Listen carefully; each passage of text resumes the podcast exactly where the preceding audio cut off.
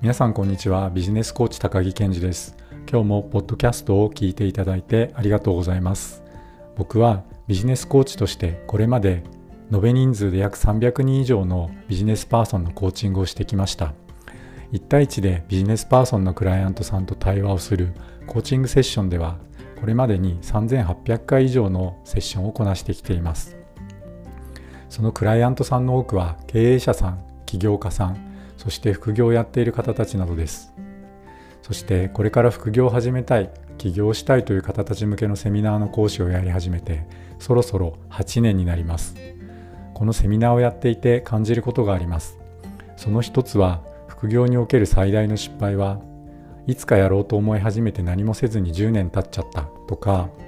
起業の本を初めて読んだのは5年前。それからいろいろなビジネスの本を読んできたけどまだ何もやっていないとか会社の仕事が忙しくなっちゃって自分なりにやっていた副業を途中でやらなくなっちゃったといったパターンです。つまり副業の世界で一番多くの方が引っかかるハードルは一言で言うと何もやらなかったとか途中でやめちゃったっていうことなんです。一番多いのは興味があるけどやっていない人とちょっとやってみたけど続かなかった人と言っても良いと思います。こういった失敗をしない人の特徴の一つはいい意味でしつこいことなんです。このチャンネルでは週末企業副業経営ビジネスやライフスタイルの最適化につながる情報をお伝えしています。ご興味のある方はぜひチャンネル登録よろしくお願いします。はじめにまとめておきます。副業における最大の失敗って実は何もやらなかったとか途中でやめちゃったっていうことだったりします。こういった失敗をしない人の特徴の一つはいい意味でしつこいことです。それでは具体的にお伝えしていきましょう。このポッドキャストを今聞いていただいている方はすでにお気づきだと思うのですが副業の最大のメリットは会社を辞めることによって生まれるリスクがないことです。例えば収入が安定しているとか起業することへの家族の同意を得やすいとか失敗を恐れずにやりたいことにチャレンジできるといったことだと思います。だけどそのメリットと裏腹に大きなリスクをはらんでいると僕は思っています。それは気力とか体力が続きにくいとか家族サービスが犠牲になるとか今のままでも生活できるとか途中でやらなくなっても困らないといった始められないもっともらしい理由になるものであったり続けられないもっともらしい理由そして途中でやめてしまうもっともらしい理由っていうのがたくさんあるっていうことだと思います。ですが僕がこれまでにお手伝いをしてきた方たちには実際に副業をやるって決めて具体的に行動を始めてで副業で稼げるようになった方たちもちゃんといらっしゃいます。では実際に稼げるようになっている人たちってどんな人が多いんでしょうか？僕が感じる特徴の一つはいい意味でしつこいということなんです。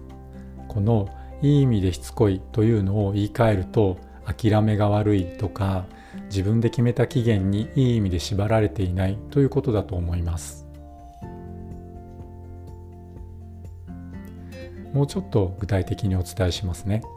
副業でやっているということは必ずお勤め先のお仕事があります。そしてよっぽど肝が据わってない限りほとんどの人はお勤め先の仕事を優先しますよね。僕も今のビジネスを副業でやっていた時に経験があります。例えばちょっと長めの海外出張などがあるとその出張の準備期間から帰国後の後処理的な仕事などで比較的長い時間副業がおろそかになりやすくなります。こういう時期を経た後にまた副業に戻ってこられるかどうかっていうのが一つのポイントです。その他にもお子さんがいらっしゃるような方だと特にお子さんが小さい時だとライフステージによって家族の形って変化していきますよね。子供が幼稚園に入園したとか子供が小学生になったとか子供が反抗期になったとか。こういった変化で家族の中での自分の在り方や振る舞いって変化させる必要があると思います。こんな風にして家族の中での自分の立場が変わった後でまた副業に戻ってこれるかこれもポイントになると思います。もちろん今ご紹介したような外的要因だけではありません。自分の中の心理的要因もあると思います。心の変化ですね。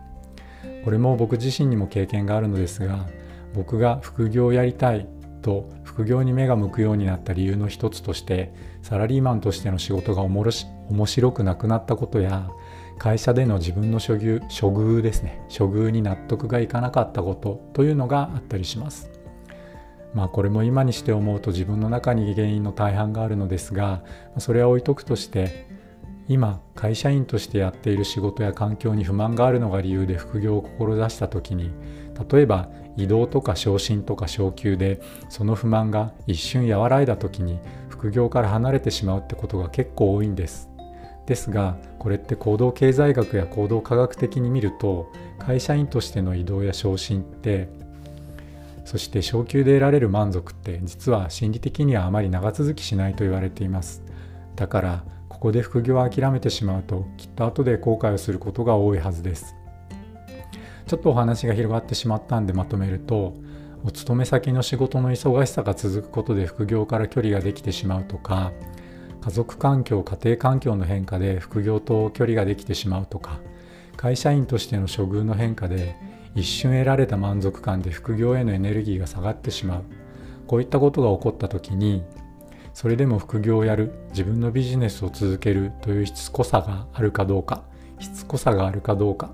これが結局は副業がうまくいくかどうかを決める大きなポイントになっていると思います。そして僕が普段行っているコーチングセッションでも例えば目標設定する時にはその期限をつけることはとても大切にしているのですがこの目標につける期限っていうのは今から始めるこの目標に向けての行動をどれぐらいのスピード感でやるかという今の行動のスピードを決めるものだと僕は思っています。だから時には目標の期限を設定し直すというのもあって良いと思います。だから目標の期限に間に合わなくなっちゃったからといって目標を諦めちゃうとこれ最後まで目標って達成できなくなってしまいますよね。だけど目標の期限を設定し直してまた目標に向かって行動を再開すると目標を達成できる可能性っていうのは必ず残ります。そういった意味で自分で決めた目標の期限に縛られすぎない方がいいんじゃないかって思っています。目標の期限が大事なのではなくそれよりも目標を叶えることの方が大事なはずです。だから小さなことでいいので目標に向けた行動をしつこく続けてみてください。まとめておきます。副業における最大の失敗って実は何もやらなかったとか途中でやめちゃったっていうことだったりします。こういう失敗をしない人の特徴の一つはいい意味でしつこいこと。そんなお話を今日してみました。ぜひあなたも諦めずにしつこく副業への行動を続けてみてください。